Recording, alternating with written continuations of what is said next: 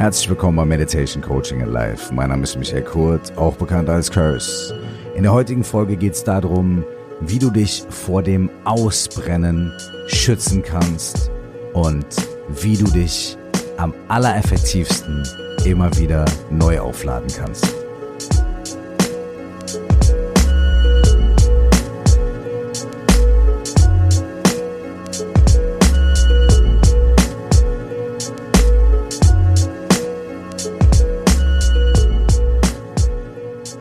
Und nochmal herzlich willkommen in dieser neuen Folge Meditation Coaching and Life, die auch Teil der Jubiläumsfolgen ist. Ich feiere diese Woche 100.000 Jahre Jubiläum von diesem Podcast. Nein, nein.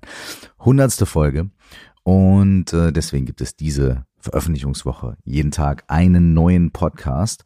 Gestern gab es die Sonntagsmeditation.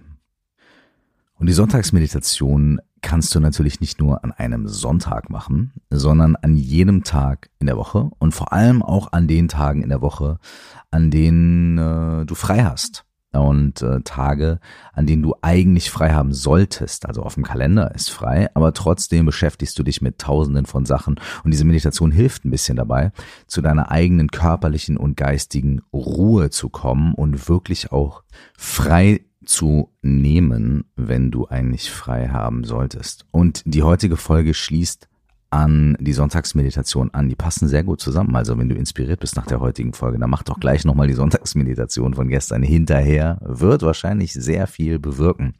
Ich will die Folge damit anfangen, ein bisschen von mir selber zu erzählen.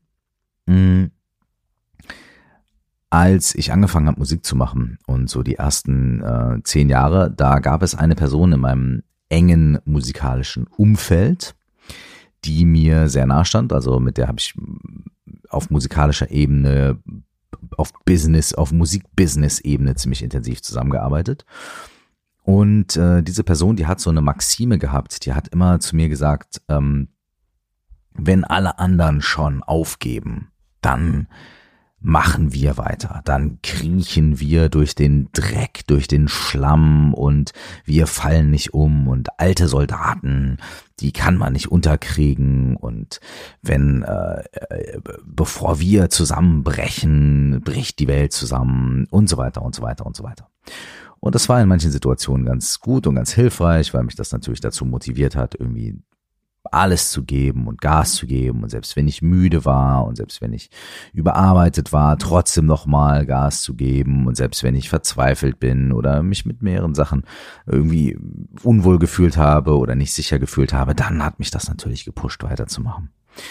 Das ist manchmal ganz gut, aber auf der anderen Seite führt es dazu, dass ich ausbrenne. Und das führt bei fast allen von uns oder bei allen von uns dazu, dass wir ausbrennen. Diese Soldatensichtweise, so dieses, okay, um krass zu performen, um richtig Gas zu geben, um durchzumachen, um wirklich Top-Performer zu sein, muss man sich selbst verausgaben und ausbrennen und muss, wie in dieser Metapher, durch den Schlamm kriechen und wenn alles um einen rum abfackelt, trotzdem noch dastehen und sich als allerletzter geschlagen geben und bloß keine Müdigkeit zeigen. Diese Sichtweise, diese Herangehensweise, die verbinden wir sehr oft mit High Performance und auch mit Widerstandsfähigkeit und mit Durchsetzungsvermögen.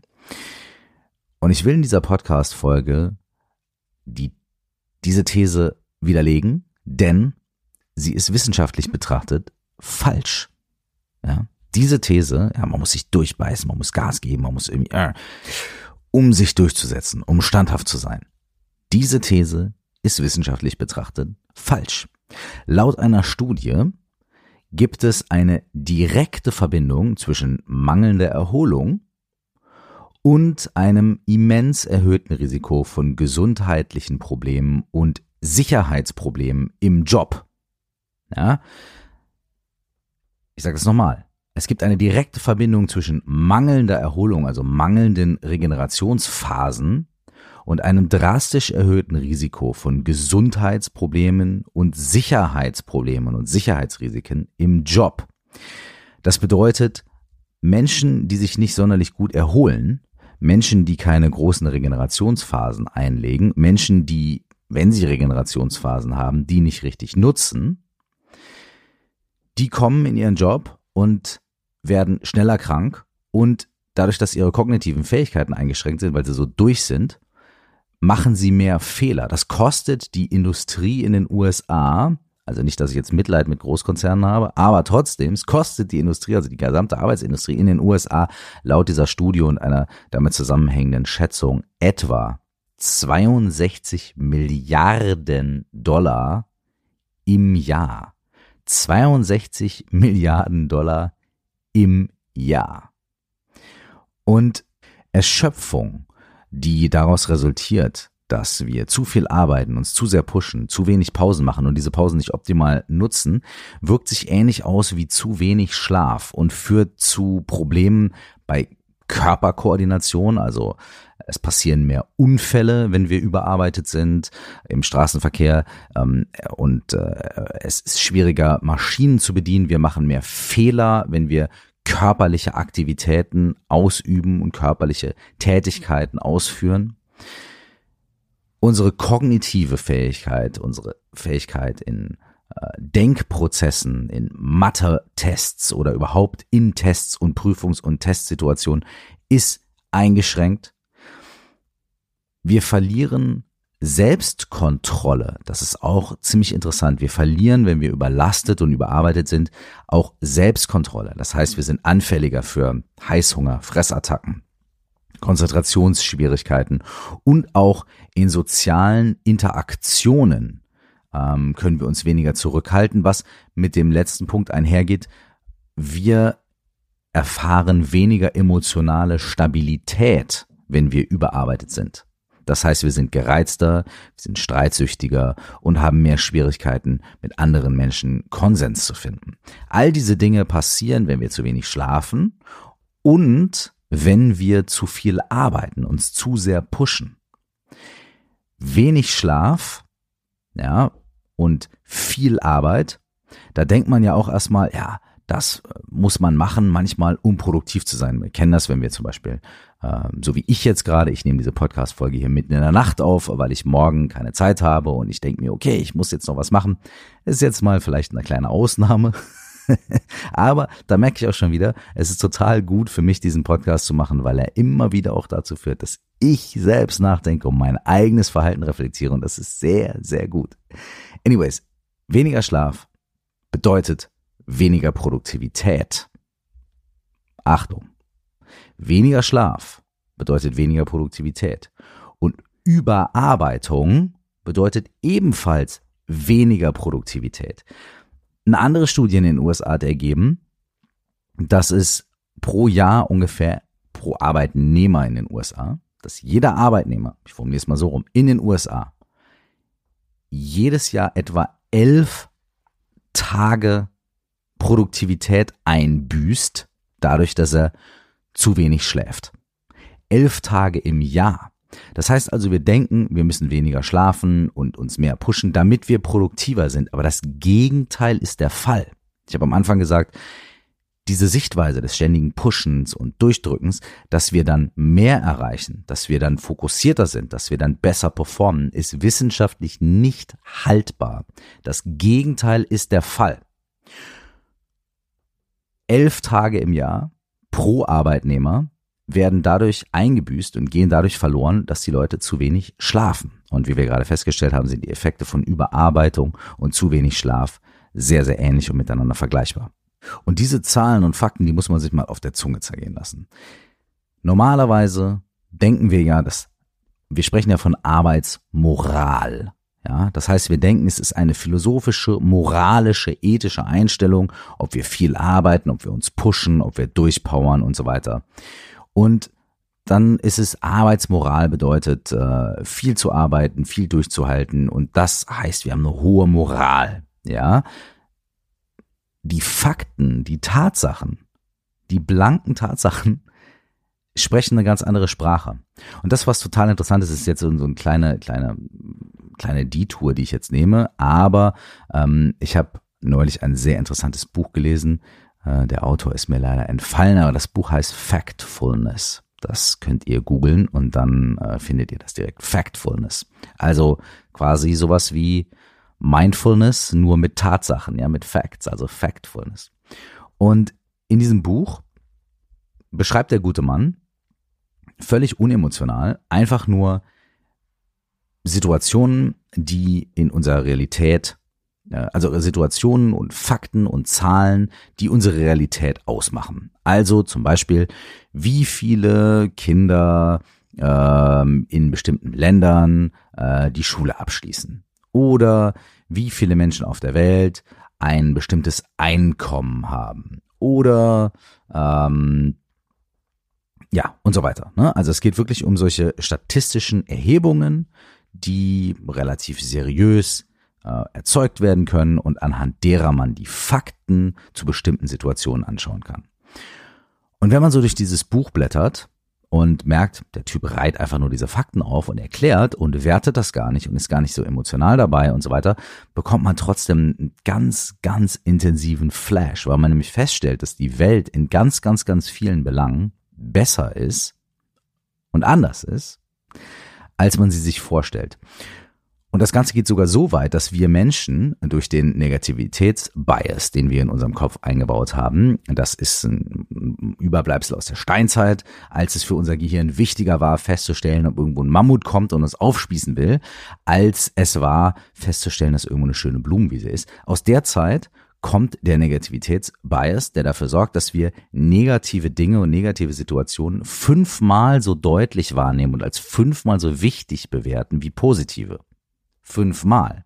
Das bedeutet also, dass wenn wir am Ende des Tages das Gefühl haben, na ja, war so ein Tag, war so 50-50 gut und schlecht oder ungefähr ausgeglichen, dann bedeutet das faktisch, dass wir fünfmal so viele positive Erfahrungen und Erlebnisse gehabt haben müssen, wie negative um nachher zu sagen, naja, es war ungefähr ausgeglichen. Und wenn wir sagen, ja, der Tag war eher schlecht, also es war eher ein schlechter Tag, dann kann das sein, dass wir einfach nur viermal so viel positive Erlebnisse gehabt haben wie negative. Und der Negativity Bias drückt dieses Verhältnis runter und suggeriert uns, es wäre ein schlechter Tag.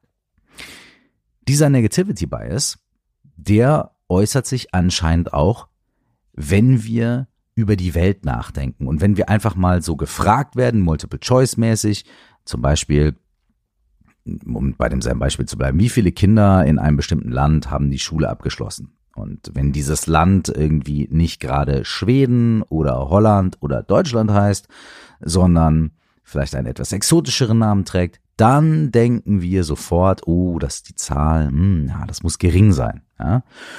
Und laut äh, dem Autor dieses Buches, ist es so, dass wir Menschen, wenn wir solche Sachen gefragt werden, also über den Zustand der Welt und, und, und über Umweltverschmutzung und all solche Geschichten, also Umweltverschmutzung ist vielleicht nochmal rausgenommen, aber über ähm, ökonomische Faktoren oder statistische Faktoren mit Menschen und Bildung und so weiter, dass wir so sehr denken, dass die Welt viel schlechter ist, als sie wirklich ist, dass wir nur, ich glaube, 12 oder 13 Prozent der Zeit richtig liegen. Bei einem Multiple Choice mit vier Antworten.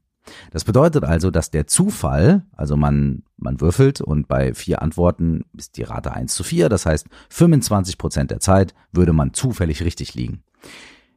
Wir liegen aber nur 12 Prozent der Zeit oder 13 Prozent der Zeit richtig.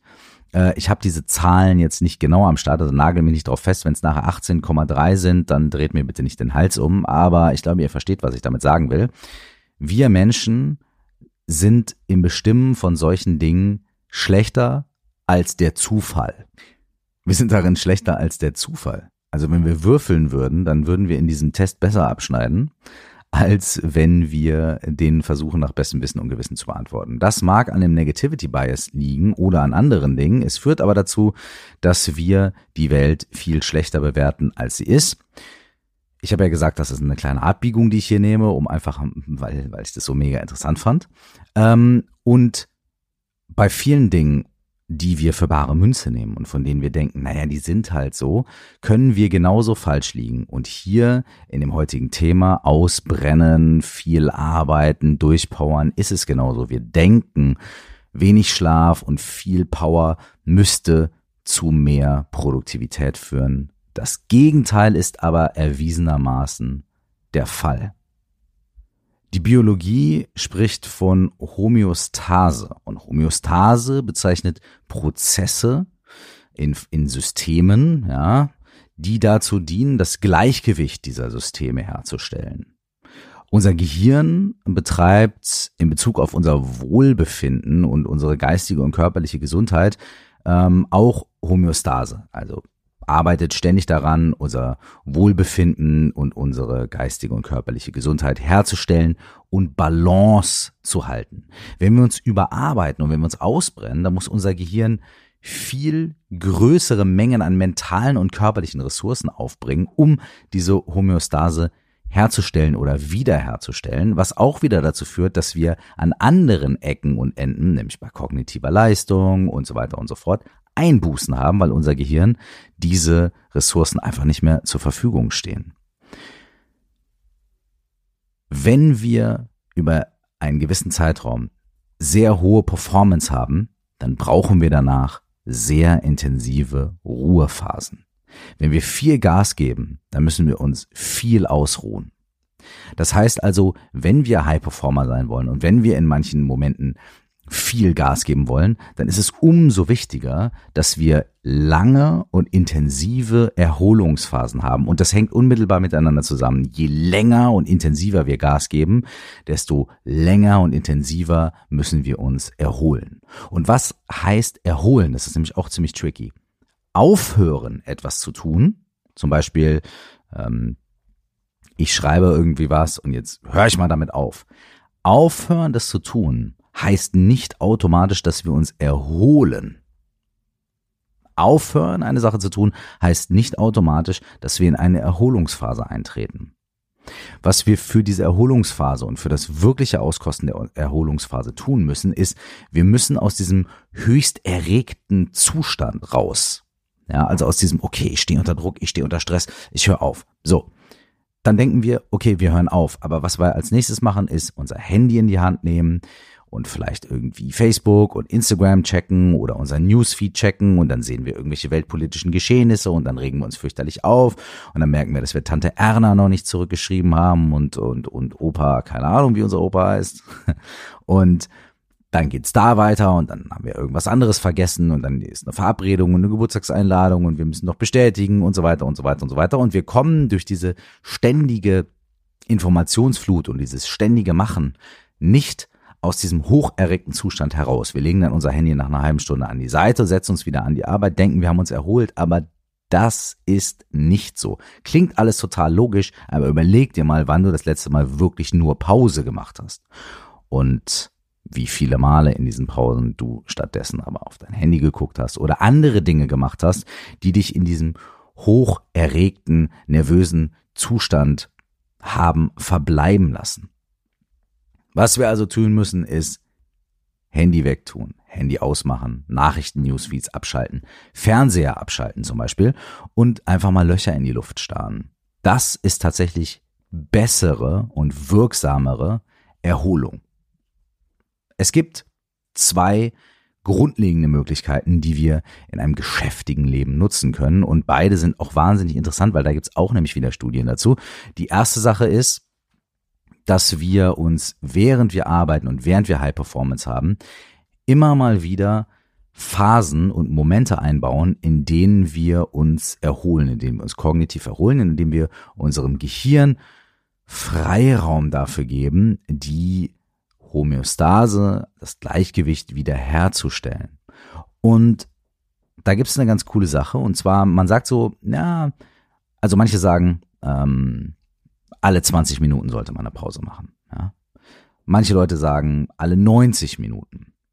Und es gibt eine Möglichkeit, das ein bisschen auszutesten und das ein bisschen random zu machen und einfach mal zu schauen. Und zwar, man holt sich einfach einen Random Timer für sein, für sein Smartphone. Also ich glaube, es gibt sogar eine App, die heißt Random Timer. Ich endorsen mich nicht oder so, obwohl ich mich freuen würde. Ähm, da fällt mir direkt der Stift aus der Hand. Aber das äh, tun sie nicht. Aber ich glaube, die heißt Random Timer. Es gibt aber auch noch irgendwie zwei, drei andere. Es gibt noch so einen Meditation Timer und so weiter. Der Clou bei diesen Apps, die umsonst sind, ist, man kann dort einen gewissen Zeitraum eingeben, zum Beispiel 20 Minuten bis 90 Minuten. Und dann äh, klingelt das Telefon oder der Alarm geht los in irgendeinem zufällig bestimmten Zeitpunkt innerhalb dieses Zeitraums. Das heißt, wenn wir sagen, naja, irgendwo zwischen 30 und 90 Minuten wollen wir eine Pause machen, äh, es soll aber random sein, ich will einfach hier arbeiten und auf einmal, tschüpp, werde ich aus der Sache rausgerissen und mache eine Pause, dann kann man sich so einen Timer stellen und irgendwann während der Arbeit klingelt das Ding dann. Und wenn man das äh, einfach nur noch einen Knopf drückt, dann geht das Ding wieder von vorne los. Das heißt, was man also machen kann, ist sich einfach über so einen Random Timer, random im Tag, während man auf der Arbeit ist, verschiedene Pausen einzubauen. Und diese Pausen, die können dann fünf Minuten lang sein oder sieben Minuten lang sein. Eine Minute ist, glaube ich, zu wenig. Aber fünf bis zehn Minuten. Und in diesen Pausen sollten wir Dinge tun, die uns dabei helfen, wirklich zu regenerieren und wirklich in die Ruhephase zu gehen. Also Löcher in die Luft starren, aus dem Fenster gucken, eine Meditation machen. Ich kenne da so einen ganz guten Podcast, da kann man noch ein paar Meditationen anhören. Und was man auch machen kann, ist ähm, was zu essen, was zu trinken, mit Kolleginnen und Kolleginnen zu, äh, Kolleginnen und Kollegen zu reden. Aber Dinge zu tun, die wirklich diese Regenerationsphase begünstigen und wirklich uns aus dieser hocherregten Phase, aus diesem hocherregten Zustand rauszuholen. Die zweite Sache ist so eine Art größere und externe Art von Pausen und das sind unsere Wochenenden und unsere Urlaube.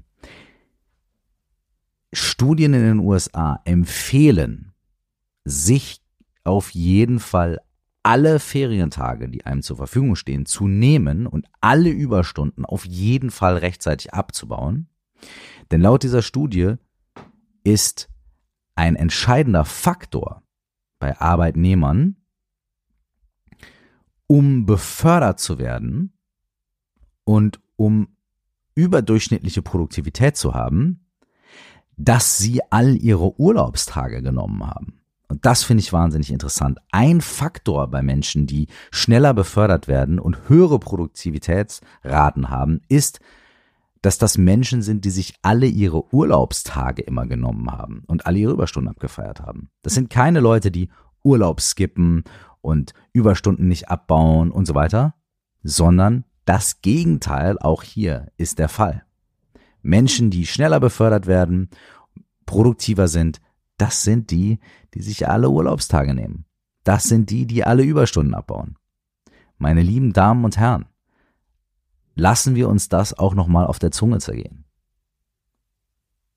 Die Leute, die schneller befördert werden, die Leute, die produktiver sind, das sind auch die, die sich alle ihre Urlaubstage nehmen, die sich diese Ruhephasen, die Regenerationsphasen nehmen und aktiv gönnen, weil sie wissen, das hilft. Wir können uns also, wenn wir ein kleines bisschen auf die Fakten gucken, von dieser Sichtweise, wir müssen Soldaten sein, die durch den Schlamm kriechen und wenn alles um uns rum brennt, dann müssen wir die Letzten sein, die stehen und so weiter und so weiter und so weiter, verabschieden. Weil die Wissenschaft, die Fakten was anderes sagen. Und wenn wir wirklich produktiv sein wollen und wenn wir wirklich High Performance machen wollen, dann nehmen wir uns Pausen dann gönnen wir uns Regenerationsphasen und dann gönnen wir uns intelligente und wirklich für Ruhe sorgende das System ausgleichende Ruhephasen. Ohne ständige Handy- und Newsbelastung, ohne ständigen Stress, in einer wirklichen Erholung. Wenn wir aber nur ein Image aufrechthalten wollen von Hasseln und Grinden und von ständig beschäftigt sein und wer busy ist, der ist ähm, der ist wer. Dann können wir einfach so weitermachen wie bisher. Und dann können wir uns ausbrennen.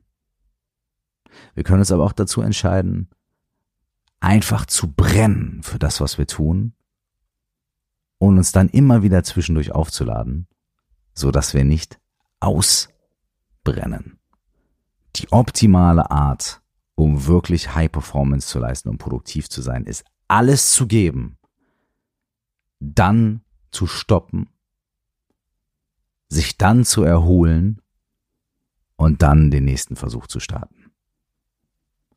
Wir können für etwas brennen, ohne auszubrennen. Und das funktioniert, wenn wir zwischendurch innehalten und uns rechargen, wieder aufladen und dann weitermachen. Wenn ihr jetzt Bock bekommen habt, euch selbst ein kleines bisschen zu rechargen und wieder aufzuladen, dann kann ich euch nochmal ins Herz legen. Hört euch die Sonntagsmeditation an. Das ist die Meditation, die in der vorherigen Podcast-Folge am Start ist. Ich freue mich, dass ihr zuhört. Wir befinden uns immer noch in der Jubiläumswoche und auch morgen wird es wieder eine neue Podcast-Folge geben.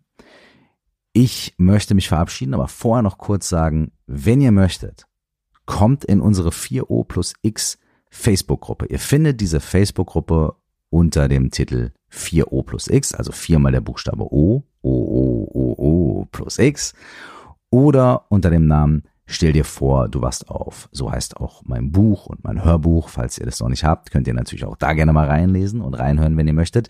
Da geht es unter anderem auch um ähm, Digital Detox im weitesten Sinne. Also darum, äh, wie unser Handykonsum und unser ähm, Konsum von digitalen Medien sich negativ auf unsere geistige Gesundheit auswirken kann und nicht nur bla bla, das ist schlecht und so weiter, sondern ganz konkrete Fakten und auch vor allem ganz konkrete Ansätze, Lösungsansätze und Umwandlungsansätze, wie wir damit umgehen können und wie wir auch vor allem smarter damit umgehen können. Wenn ihr Bock habt, kommt in unsere Facebook-Gruppe 4O plus X, stell dir vor, du wachst auf oder hinterlasst mir einen Kommentar, eine Bewertung in den sozialen Medien oder auf iTunes und so weiter. Ich würde mich sehr darüber freuen. Ich verabschiede mich für heute. Morgen hören wir uns wieder. Wenn ihr Lust habt, gönnt euch im wahrsten Sinne des Wortes die Sonntagsmeditation. Passt auf euch auf. Gebt alles, brennt für das, was ihr tut, aber haltet inne, regeneriert euch Gönnt euch Ruhe und Erholung. Und dann könnt ihr auch wieder brennen. Mein Name ist Michael Kurt. Ich freue mich, dass ihr am Start seid. Wir hören uns morgen. Bis dahin nur das Allerbeste. Ciao.